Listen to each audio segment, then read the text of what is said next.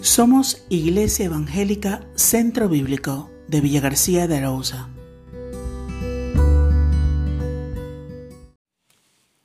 Pensamientos de paz. ¿Por qué intentamos huir de Dios? ¿Por qué nos cuesta tanto asumir su realidad? Quizás una respuesta la encontramos en aquellas sociedades que surgieron tras el diluvio universal. Aquellas nuevas generaciones, en lugar de reconocer la responsabilidad de sus malas decisiones, intentaron huir de las consecuencias, esconderse de la autoridad de Dios. Quisieron construir una torre que les elevase de lo que conocían como los juicios de Dios por el diluvio. Intentamos huir de nosotros mismos en lugar de cambiar. Torres hasta el cielo, búnkers hacia lo profundo de la tierra, distancias alrededor de ellas, y no para huir de Dios, sino de nosotros mismos, de nuestros fracasos y de nuestra incapacidad por asumir la culpa. Y al final, huyendo de las consecuencias de nuestra vida sin Dios, nos encerramos en los pozos de nuestra desesperación, porque nos encontramos insatisfechos de la vida, perdemos esperanza de un futuro mejor. La desesperación es el gran mal del presente. Las incertidumbres que asoman lastran las perspectivas de futuro. El temor se adueña y a veces cuestionamos si vale la pena salir del búnker o es mejor quedarse aislado. En este búnker de la desesperación habitan la soledad, el aislamiento, el miedo, la frustración y el dolor. Es la última parada antes de llegar a la estación del pensamiento suicida, donde el tren de la mente a veces puede llevarnos. Nota que uno de los grandes problemas de este tiempo es el suicidio. Muchas personas que se han escondido en estos búnkers, huyendo de sí mismos sin ver salida, creen que la muerte es la única alternativa. La vida no tiene sentido, ya no tiene valor. Dentro del pozo nada tiene sentido, nada importa. No hay lugar para nadie más. Tú, con tus miedos e inseguridades, te has ido adentrando poco a poco en las profundidades. No ves la forma de salir de ahí. Encuentras en ese lugar oscuro el único cobijo, porque consideras que nadie te ve. Sin embargo, ni aun lo más oscuro te esconde de Dios. Salmo 139, versículo 13, porque Él es quien te formó desde el mismo vientre de tu madre. Él es el dador de la vida y tiene planes para tu vida. Porque yo sé los pensamientos que tenga acerca de vosotros, dice Jehová, pensamientos de paz y no de mal, para daros el fin que esperáis. Jeremías 29, versículo 11. Tememos a Dios y Él solo quiere derramar bendiciones en nuestra vida. ¿Cómo podemos salir de este búnker de desesperación y tinieblas en el que hemos encerrado nuestra vida e ilusiones?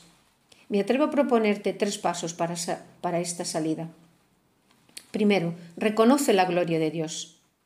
Todo lo que obra y permite Dios responde a sus planes soberanos y supera toda nuestra capacidad de comprensión. No puedo alcanzar a comprender la obra de Dios y eso me maravilla. Tantas veces queremos comprender a Dios y no nos damos cuenta de que eso sería nuestra miseria. Yo no soy una especialista de las nuevas tecnologías, más bien todo lo contrario. Pero hoy en día ya todos nos guiamos por el GPS cuando no conocemos a dónde queremos ir o el destino a dónde llegar. Le confiamos nuestro camino. Y aunque no entiendo su funcionamiento real, el hecho de que no lo comprenda niega la realidad de las indicaciones que me ofrece todo lo contrario, evidencia que alguien que sabe más que yo ha creado un sistema de guía para que pueda dirigirme por una amplia red de carreteras y por eso puedo confiar en él. Creo en un Dios que tiene el control de todas las cosas y sin faltar una de ellas. Las lleva a cabo para mi bienestar. Pero si rechazo su obra en mi vida, solo la desesperación me queda. El primer peldaño para salir del pozo de la desesperación es, pues, el reconocimiento de la grandeza y la gloria de Dios. Segundo, cambia tus hábitos mentales. Si te habitúas a la oscuridad, tu mente se acostumbra a buscarla. Si tu centro de atención está en todo y en todos los que se oponen a la grandeza de Dios, que caminan burlándose, aborreciéndole, jamás percibirás la grandeza y hermosura de los pensamientos de Dios para tu vida. Retomando la, la figura del GPS, si estoy perdido en un lugar desconocido, pero durante toda mi vida he vivido en un rechazo de la tecnología y dudando de que una voz encerrada en una cajita pueda saber a dónde tengo que llegar, negando sus directrices, pero ahora estoy en una situación delicada sin saber por dónde tirar, tendré que tomar una decisión.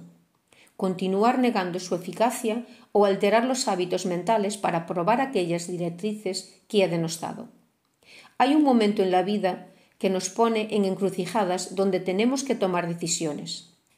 El segundo peldaño para salir del búnker de la desesperación es, habiendo reconocido la gloria y la luz de Dios, dar la vuelta para probar sus pensamientos y obras de bendiciones para la vida. Es tiempo de tomar decisiones. 3. Busca ayuda en Dios. El salmista corre hacia Dios y dice, examíname, pruébame, guíame, limpia todas las tinieblas que me han traído hasta la desesperación y guíame para caminar por la senda de la eternidad. Confío en ti. Buscar ayuda no es para débiles, como muchos afirman por ahí, sino que es de valientes y sabios reconocer las limitaciones, debilidades y errores de su vida y buscar la ayuda para avanzar a pesar de ellos. Muchas personas afirman que la fe cristiana es una muleta psicológica para débiles. Y yo suelo responder que sí. Así es, pero buenas son las muletas cuando estamos limitados, nos ayudan a no quedarnos paralizados y prostrados.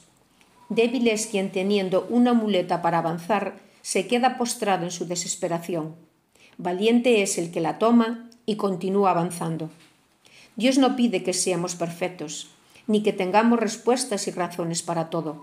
Solo espera que reconozcamos nuestra incapacidad para alcanzar la vida eterna y le digamos como el salmista, guíame por el camino, en el camino eterno, perdón.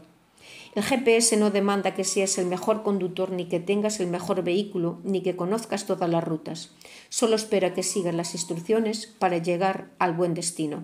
Pero ¿qué ocurre si desprecias las instrucciones del GPS? ¿De quién será la culpa de la desesperación que sientes por, por estar perdido? Dios te llama, te da un mapa para llegar a sus bendiciones. Acéptalo, búscalo y confía en su guía y tendrás la bendición completa de su paz. Amén.